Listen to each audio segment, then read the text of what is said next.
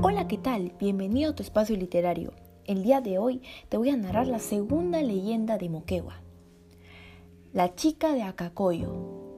Hace muchos años, en lo alto de Acacoyo, habitaba una chica con aspecto de nube. Todas las noches descendía al pueblo para hacer su aparición.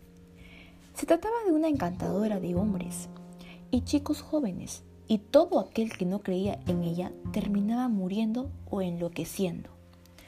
Una noche descendió para descansar en el primer piso de un taller.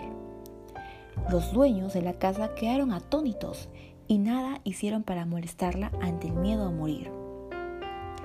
Desde entonces, esa habitación pertenece a la encantadora de Acacoyo, la cual baja a descansar todas las noches y no se la debe molestar.